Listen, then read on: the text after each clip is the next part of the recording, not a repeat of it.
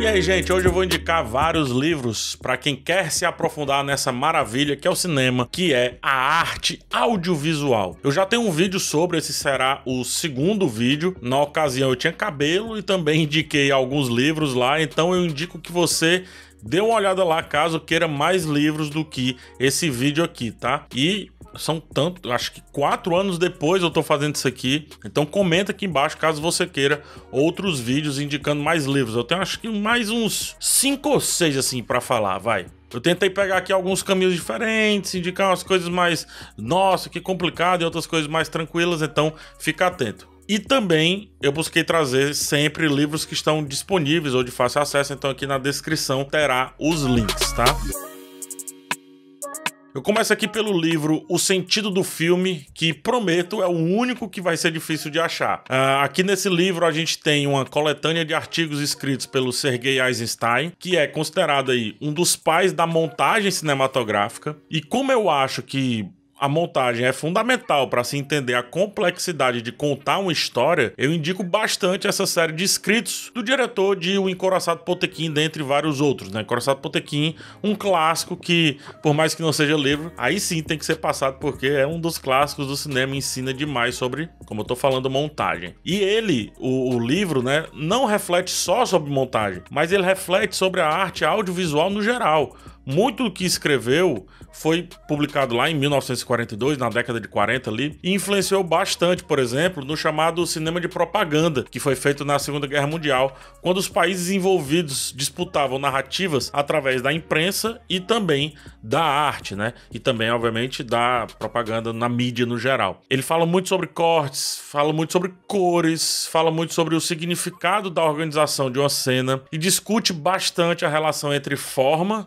né, ou seja, o método em si, e sobre a entrega, o final, ou seja, o conteúdo. Isso aqui com certeza é uma aula alto nível de cinema e creio que seja um dos livros mais poderosos sobre o cinema que eu já li na minha vida. O próximo livro que eu vou indicar é o Três Roteiros do Kleber Mendonça Filho. Ele sempre fica aqui no cenário, porque não dá para ver sempre que tem o corte, né? Mas ele sempre tá aqui pelo cenário. O livro mostra parte dos roteiros dos três principais filmes até agora do diretor, que é O Som ao Redor, Aquários e o Fantástico, Bacurau, e ele vai passeando na façanha que é dirigir um filme, quando se comparada à façanha que é escrever uma história para um filme. O Kleber ele destrincha muito bem as diferenças que ele mesmo impôs à sua própria criação, né, à sua própria origem, no caso ali, o roteiro. Veja só como que o cara que escreveu o próprio filme e depois o dirigiu, ele modifica a ideia principal. Ele modifica a ideia principal, não, mas alguns temas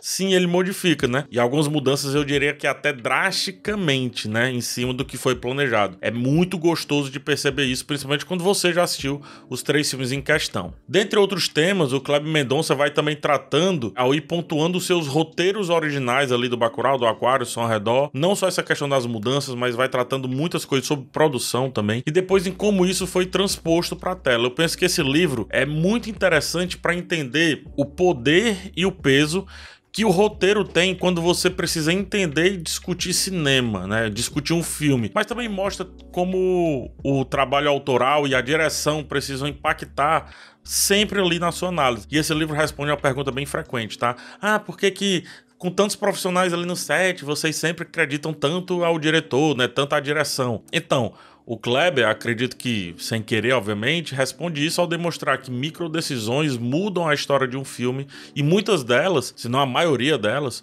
ou são feitas ou são aprovadas pelo trabalho de direção no set, quase ali na hora de filmar mesmo, de rodar mesmo aquele filme. Vale dizer, tá? Leitura muito gostosa, nada densa. Entrar nos roteiros é quase que um privilégio desses filmaços e eu indico demais essa leitura para ontem. Aproveitando, já que eu tô indicando várias coisas, eu indico que você se inscreva aqui no canal e também que deixe um like. Pode ser? O like é uma ferramenta poderosíssima para mim, só que é totalmente de graça para você. Então é só apertar um botãozinho e simples. Me ajuda aí, chega junto, deixa um like. Vamos lá continuar.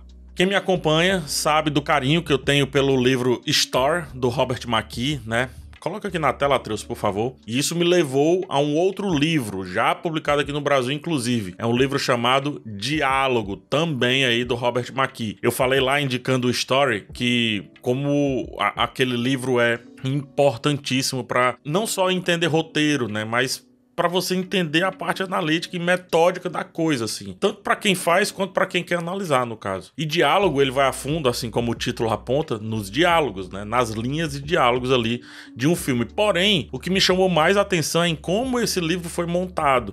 Ou seja, ele é menos metódico do que o Story, pelo menos a princípio ali, e usa muitos exemplos, como se fosse meio que um react de um especialista para algo em específico. Aqui no caso, as linhas de conversa das histórias, né, dos filmes, das séries e também de teatro. O livro é uma desconstrução, no caso. Ele visita peças como Macbeth, mas também vai lá em Breaking Bad, vai também em outros filmes, vai também em séries e por aí vai. E o Robert McKee, como não poderia ser diferente para quem leu o Story, meio que encontra fórmulas nesses diálogos, eu diria que lendários, e então, só a partir dos exemplos, ele passa a propor alguns métodos. É meio que o inverso ali do Story, né, do livro anterior dele. Eu acredito que a leitura de diálogo seja até mais interessante do que a do Story para quem não quer tanto produzir ou analisar, mas diria que só perceber melhor o que está acontecendo em um filme, uma série ou até mesmo um, uma peça de teatro.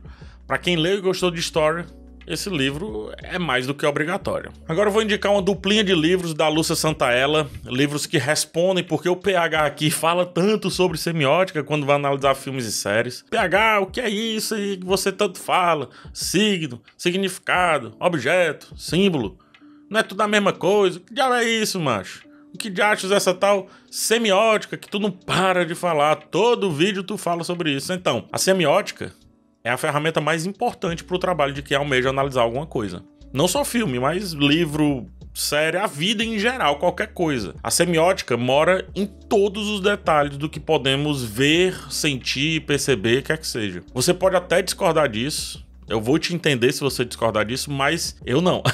Porque o meu método de análise, o meu método de fazer uma crítica passa necessariamente e de maneira indissociável pela semiótica. Por isso eu indico o livro O que é Semiótica, da Lúcia Santaella, e também o livro Semiótica Aplicada, que também é dela. Caso você não tenha ouvido falar nada sobre essa ciência dos signos e significados, você precisa ler o manual básico, que é o primeiro livro. É muito importante porque ela vai te dar ali o chão necessário para você entender o que vier a seguir aí de semiótica na sua vida. Por isso eu estou indicando esses dois livros juntos, né? Caso você queira ir mais na fonte ainda, que eu indico também, leia os seguintes três autores, tá? É o Pierce que a Santa fala bastante nesse livro base, o Greimas e o Salsi, né, que se escreve Salsuri. São visões lá do arcabouço, né, desse chão, digamos assim, da semiótica, e são visões diferentes, tá? É legal para você comparar e ver também qual é a sua linha de análise, qual é a sua linha de interpretação. Semiótica enquanto ciência é algo muito interessante, muito legal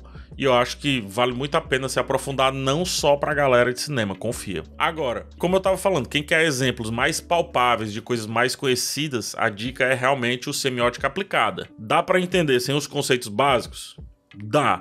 É o jeito certo? Eu acredito que não. Então ficam aí as duas dicas. O que é semiótica e semiótica aplicada. Fora os autores fonte, né? Tem gente que gosta de prefere ir na fonte. Eu gosto. Então dá uma olhada lá. Gente, foi isso. Eu indiquei mais livros aqui. Tem tantos outros para indicar ainda, muitos livros, tem até de ficção para indicar para vocês. Caso você tenha gostado da proposta desse vídeo, eu posso, quem sabe, fazer uma parte 3, tá?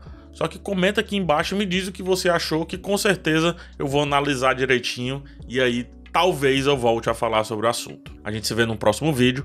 Boas leituras para vocês. Um grande abraço e tchau.